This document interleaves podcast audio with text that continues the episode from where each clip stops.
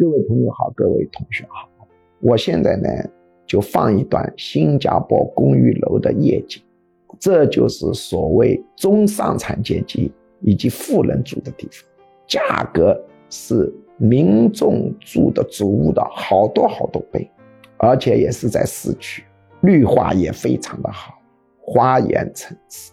你们看看游泳池怎么样？而且我告诉你。他们这里房子没有什么建筑面积、实用面积之分的，他们这里的房子价格就实打实，折算下来，